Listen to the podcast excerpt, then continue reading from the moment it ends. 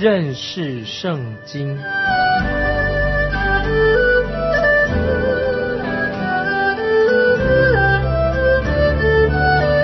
认识上帝的话，把上帝的话带到全世界。本节目是由认识圣经机构和环球广播电台联合制作，欢迎收听。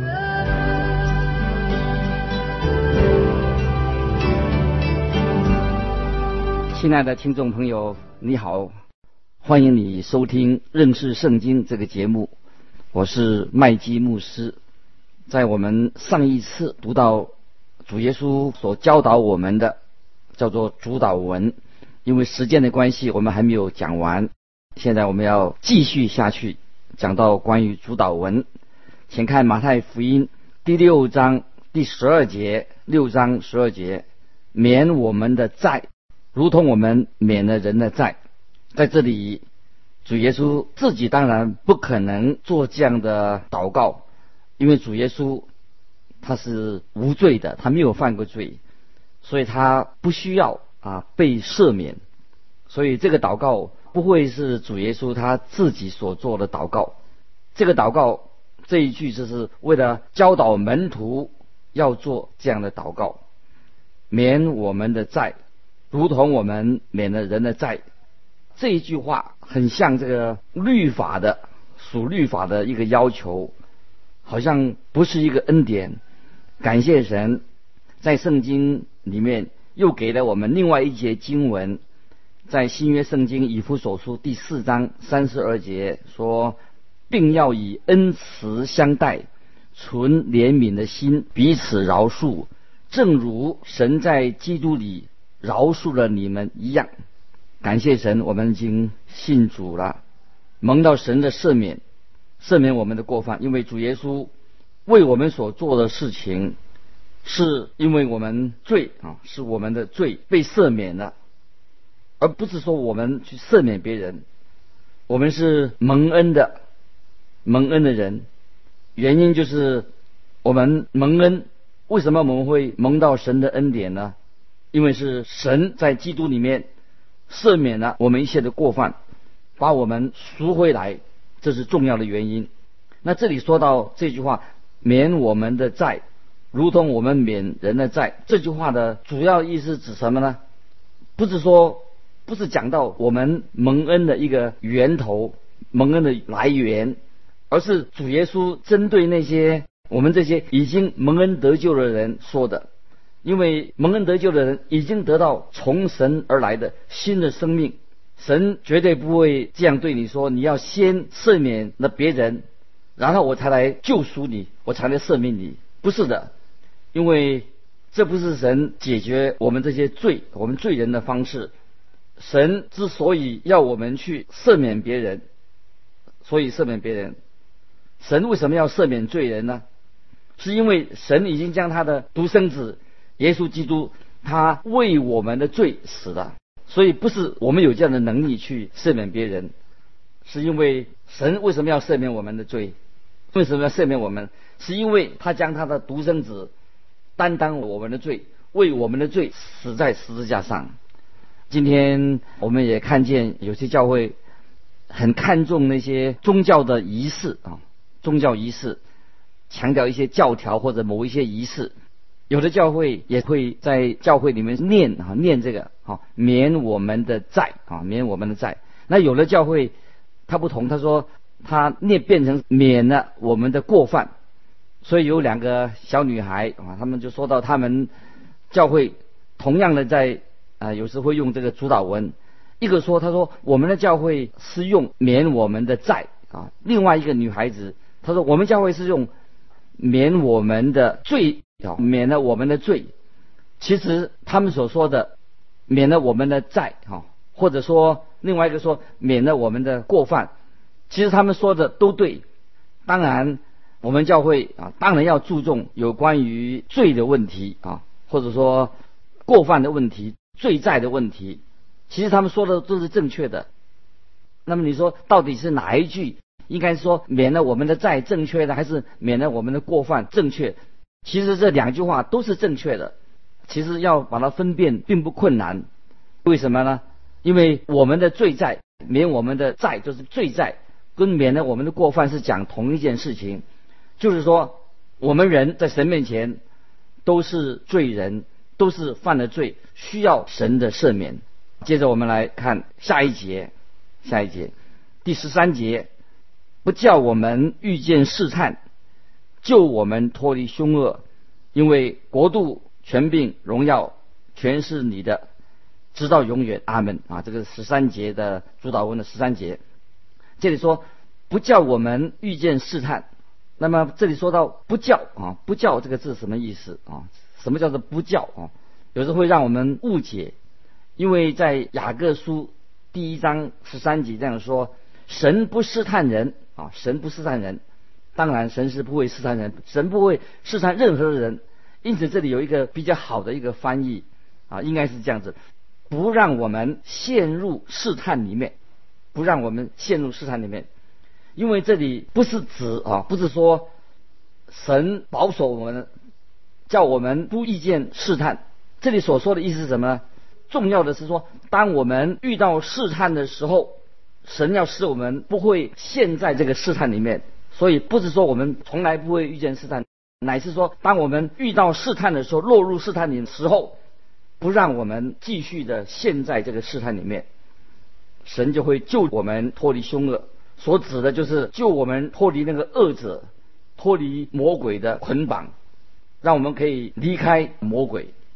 今天我们知道试探仍然非常的恐怖，来自恶者，他会常常嗤笑啊，笑我们这些基督徒。是软弱无能的，不能胜过试探的。但是感谢神，一个已经重生得救、与神同行的人，我们知道撒旦的诡计是很可怕的。当我们在教会里面侍奉主，我们就知道有神与我们同在。撒旦虽然在做工，但是我们可以祈求主救我们脱离凶恶。所以我们常常在神面前祷告。就是说，求神救我们脱离凶恶，所以主祷文是一个非常好的一个祷告，我们可以可以在当中学习到许多属灵的功课。我自己的母亲，她是到晚年的时候才蒙恩得救的，她开始的时候也不知道怎么祷告，所以她常常开始就重复的用主祷文来祷告。但是后来她终于学会了，她可以用自己的话来向神祷告。所以当我们教导我们自己的孩子祷告的时候，我们通常也是做这样的开始，就是叫他们说求主耶稣让我好好的睡觉。可是慢慢的，孩子慢慢长大了，也许他就不再用这个主导文，慢慢孩子会加上一句话说啊愿主愿神祝福我的爸爸妈妈，表示这个孩子啊已经慢慢的成长了。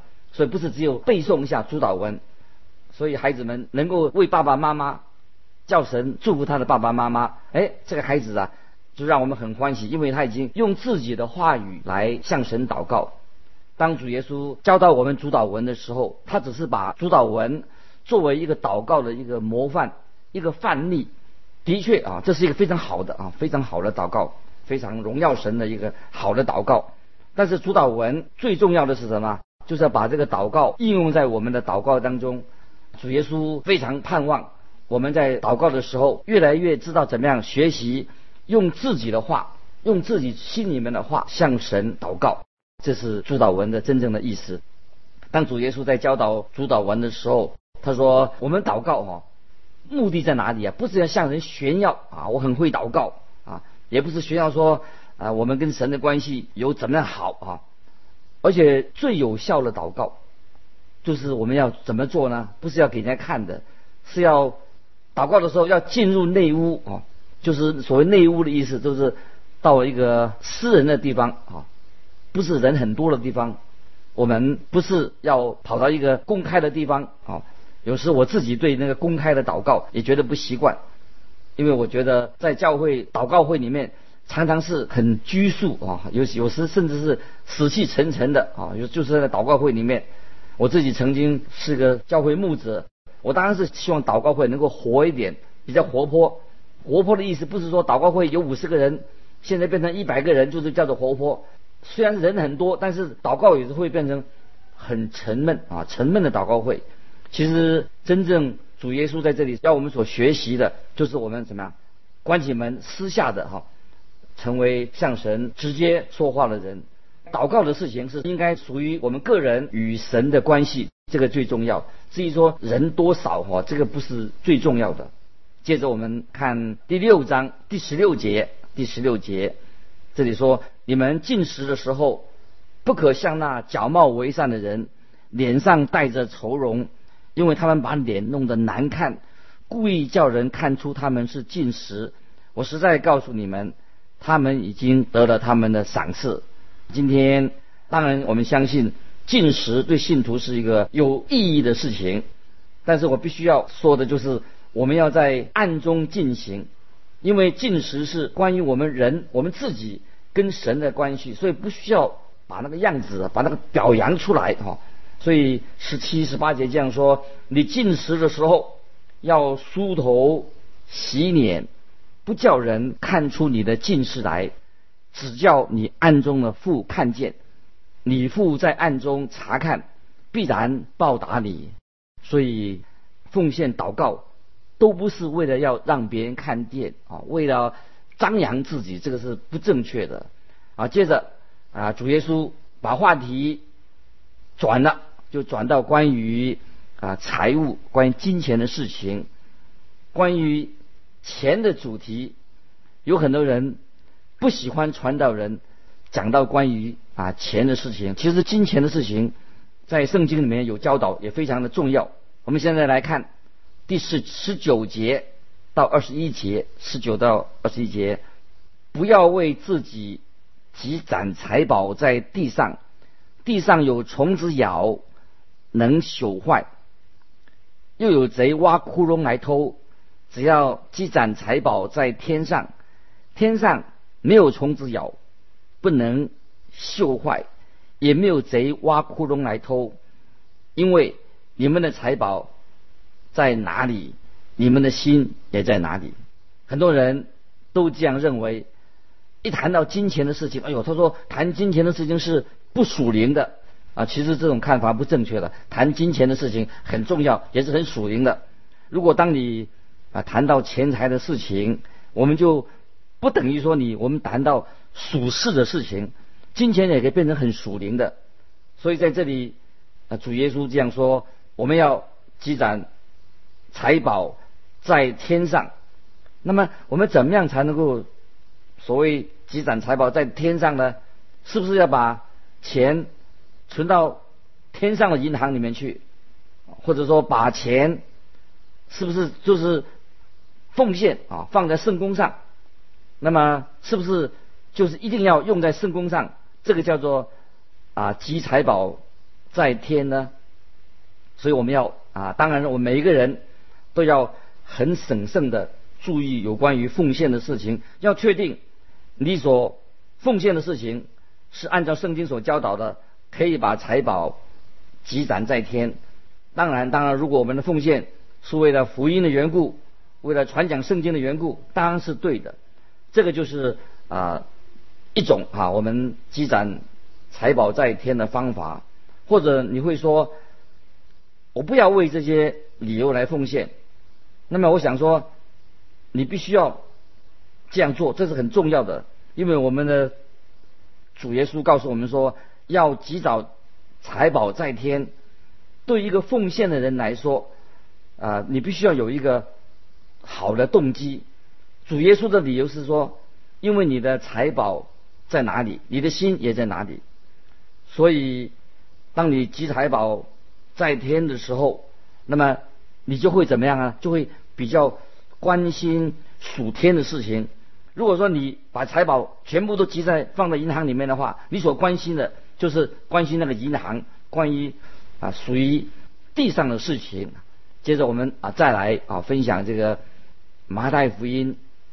下面两节，第六章二十二、二十三节，好，请大家啊特别注意二十二、二十三节。眼睛就是身上的灯，你的眼睛若嘹亮，全身就光明；你的眼睛若昏花，全身就黑暗。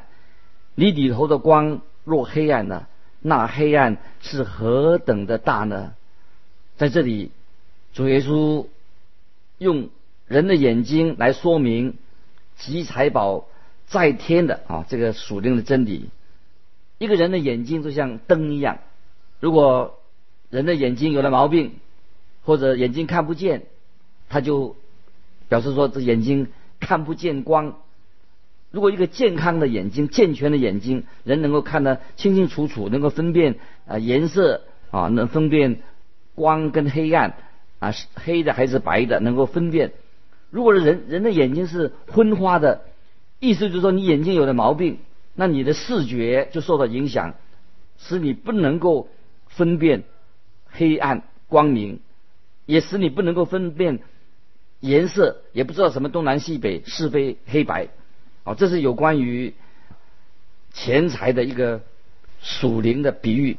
我要说明，如果一个人属灵的眼睛瞎了，他就失去了分辨真理的能力，他不能分辨什么是真的，什么是假的，什么是真神假神，他分不出来，也不能够分辨什么是属灵的真理，什么是异端，他也不能分辨，也不能够分辨是什么叫做。属天的财宝，什么叫做啊财宝积财宝在天，不要积攒在地。他根本不知道是讲什么东西，就像一个人一个瞎子一样，在属灵上他也不认识神，也不能够分辨说什么是对自己有益处的、有价值的。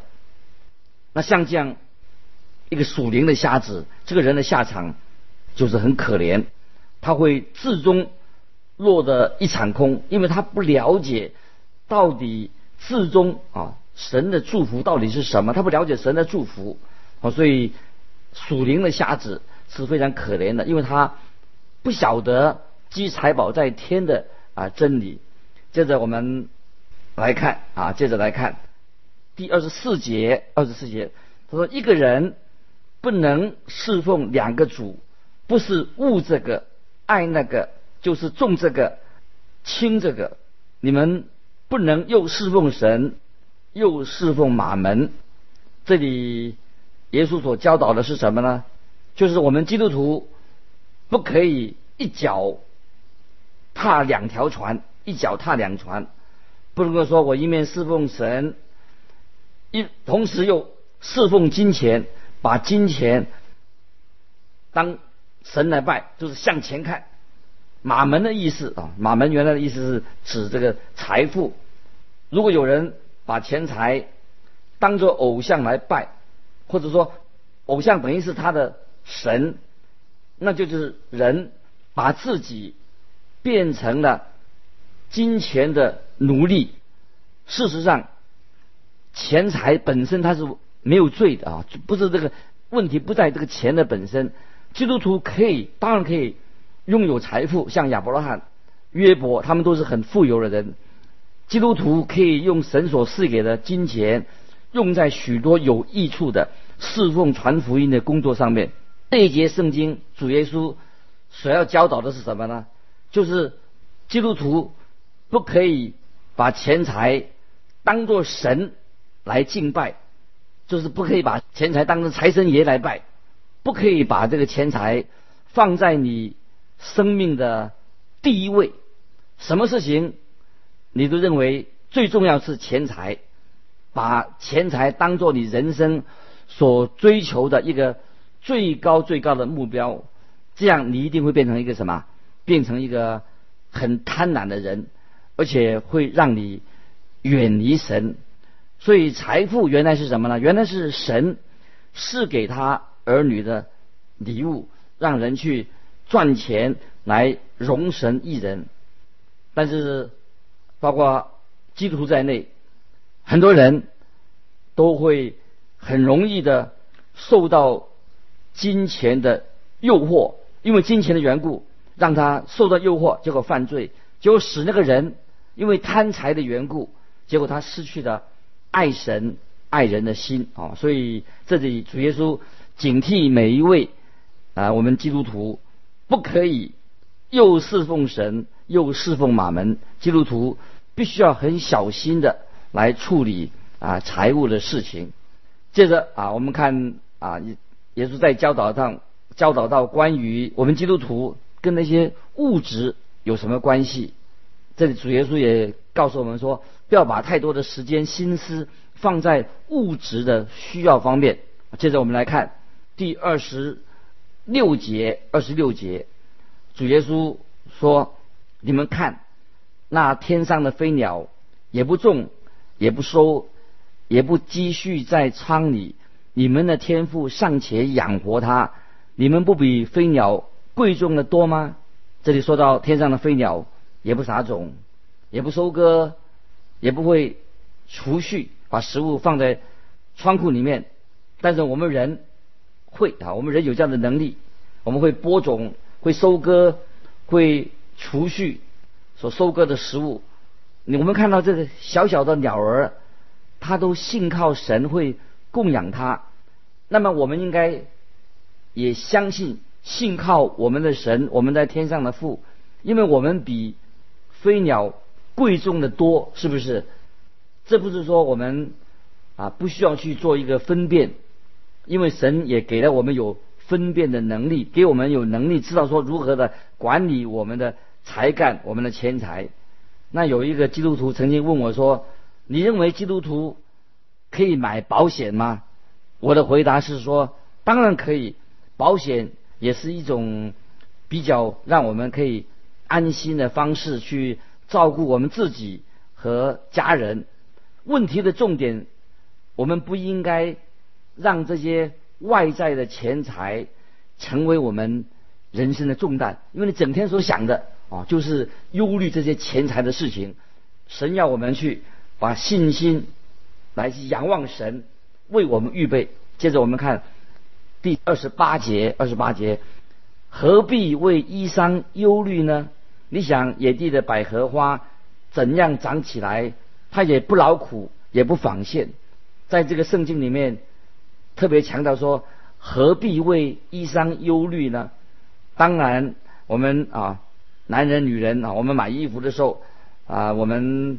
想想看啊，你曾经花多少时间啊，花精力在用在这个衣服上面啊？常常听人说，有人说，哎呀，今天晚上我不想去了，因为我没有合适的衣服。你要想想看，野地的百合花吧，它不用劳苦，也不用纺线，神仍然的眷顾他们。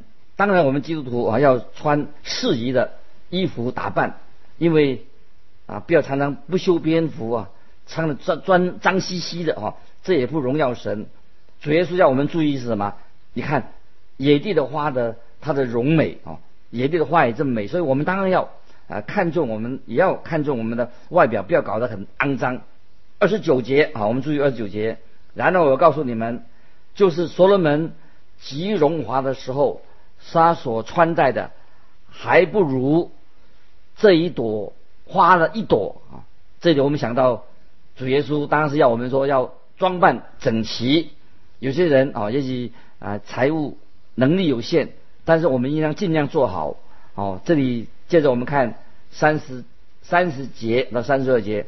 好，你们这个小心的人呐，野地里的草今天还在，明天就丢在炉里。神还给他这样的装饰，何况你呢？